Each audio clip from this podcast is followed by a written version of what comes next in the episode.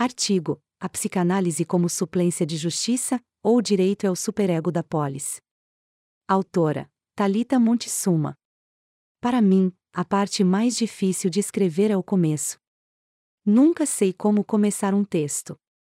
Consigo pensar o meio, o desenvolvimento e o fim, mas nunca o começo, e isso é curioso e diz muito sobre mim. Acredito que parte do meu sintoma é uma pedra fundamental da forma que opero no mundo, isso diz respeito à minha ética. Para a psicanálise, sobretudo a lacaniana, a ética que rege o meu trabalho sempre será pautada na luz do inconsciente do sujeito. Ou seja, existe uma lei que nos rege, que é individual e intransferível e não é, nem nunca será uma lei moral, e penso que é aí que o direito e a psicanálise dançam. Não no sentido ruim, mas no sentido de como nos passos de uma dança vão conduzindo o sujeito, mais próximo ou mais longe, de seu desejo, entre rodopios e pesadas no pé, vamos aos trancos e barrancos tentando achar o compasso disso que chamamos de vida. Pensem como uma energia ou para os mais positivistas podemos chamar de ansiedade, eu, e Freud, no meio de pulsão, que é dentro da dinâmica do aparelho psíquico, e aqui temos que pensar não como cérebro morfofisiológico, mas como a energia do pensamento, esse elemento abstrato que chamamos de consciência, que se divide em duas energias a de vida libido a eros e a de morte a thanatos. A eros é essa ansiedade produtiva responsável pelo laço, amor, é por essa via que construímos o pensar no outro, é o que torna tudo belo, é o que constrói, é por essa via que consigo fazer esse texto. Quando estamos operados por ela, cuidamos mais de nós e dos outros e, por consequência, nossos pensamentos tendem a ser mais agregadores, coletivos. Já Thanatos é a destruição, o que devasta, é aquele pensamento que pode ser pela via da destruição do outro. Muito comum que a gente pense em violência com o outro, que outro merece sofrer e até mesmo morrer, ou a nós mesmos quando paramos de nos cuidar, nos mutilamos ou nos submetemos a situações que nos machucam fisicamente e psicologicamente, geralmente marcado de angústias, sofrimento, não aceitação e indignação. Essas forças psíquicas não operam de forma distinta, mas juntas e misturadas, e podem sim se fundir e formar algo.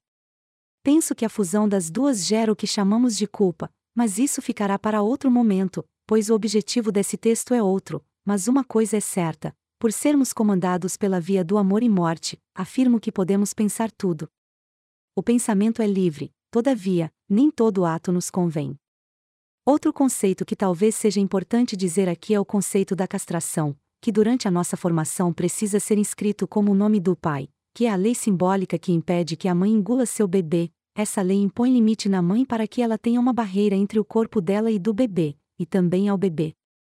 Sem isso não existirá o que chamamos de superior superego, essa vozinha que tem na nossa cabeça que nos impede de falar e agir de qualquer jeito com medo de ser punido ou julgado pelo outro, e o nosso superego é influenciado diretamente por aquilo que nos foi apresentado e nomeado no que chamamos de certo e errado, pela religião, cultura e comunidade em que vivemos. Em outras palavras, é a lente pela qual vemos o mundo ou também podemos chamá-la de moral. E quando a pulsão de morte ultrapassa o corpo e não é mediada ou quando o superego está fundamentado em uma moral excludente, ela se materializa em ato pela via da palavra ou nas atitudes homofóbicas, xenofóbicas, preconceituosas, nos permite classificar outro humano como merecedor ou não, valoroso ou não, quem tem direito ou não. Veja o direito como uma suplência de uma amarração social necessária, com seu conjunto de normas morais que regulam a nossa vida cotidiana, fazendo com que a pulsão de morte individual não nos dizime por completo dentro da nossa pequenez demasiadamente humana. Vivemos hoje um momento quase distópico onde temos que reforçar e nomear a justiça, pois as distorções da linguagem e suas interpretações fazem com que algo simples como o direito de liberdade de expressão não seja confundido com ataque ao direito do outro de viver ou cerceie o direito de ir e vir das pessoas, onde a minoria deva se curvar à maioria. Discursos assim abrem uma porta dentro da gente que somente a via do amor, que somente a queda da ignorância que temos sobre nós mesmos pode tocar aquela sabedoria desnuda, sem máscara. Ter noção até onde nossa pulsão de morte pode chegar para que possamos colocar borda e limite. Sem dimensão disso eu combato violência com violência, viro justiceiro, me coloco acima de tudo e de todos, sou ideal e não mais real. Pendo que por essas questões éticas e morais que a psicanálise e o direito estão sempre enlaçados, tentando fazer borda dentro do corpo e fora dele na polis e é graças ao direito que a violência contra a mulher encontra barreira, O racismo encontra barreira, a homofobia encontra barreira. O direito é o superego da polis.